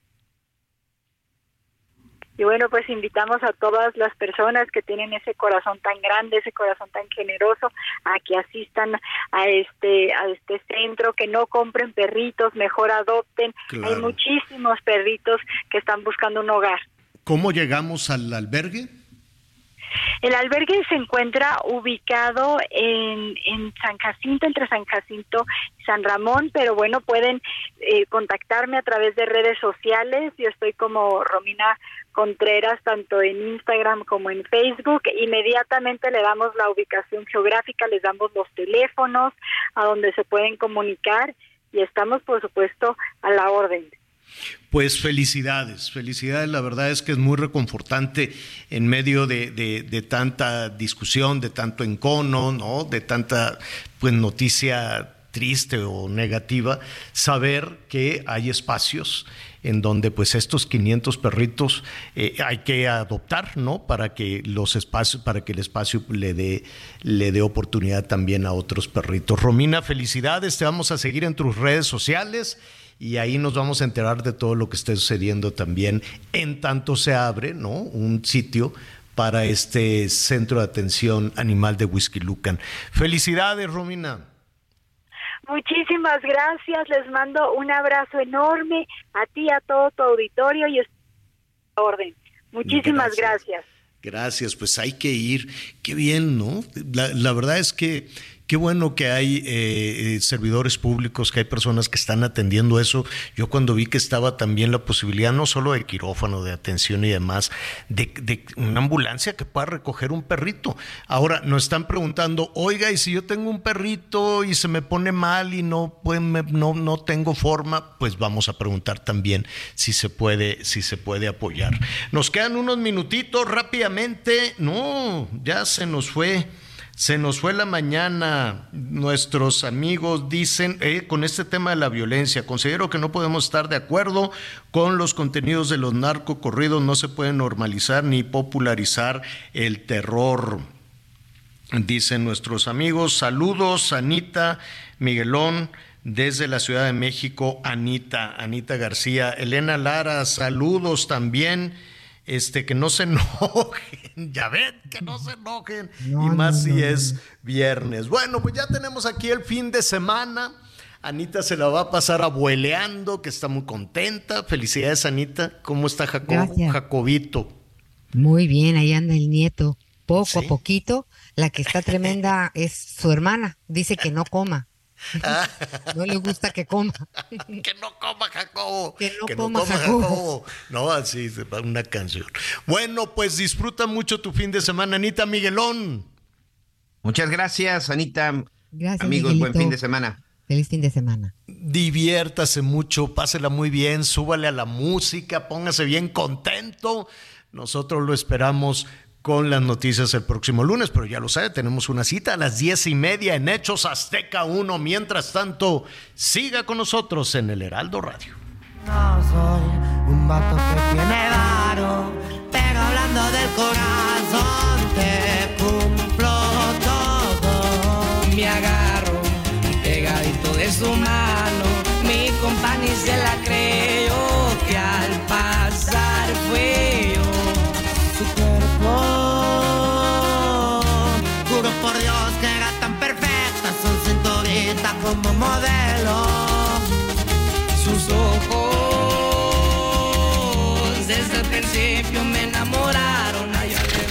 Gracias por acompañarnos en Las Noticias con Javier La Torre.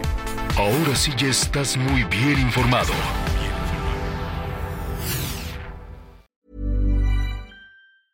Hi, I'm Daniel, founder of Pretty Litter. Did you know cats tend to hide symptoms of sickness and pain? I learned this the hard way after losing my cat, Gingy. So I created Pretty Litter, a health monitoring litter that helps detect early signs of illness by changing colors, saving you money and potentially your cat's life. Pretty Litter is veterinarian developed, and it's the easiest way to keep tabs on your fur baby's health right at home. Go to prettylitter.com and use code ACAST for 20% off your first order and a free cat toy. Terms and conditions apply. See site for details.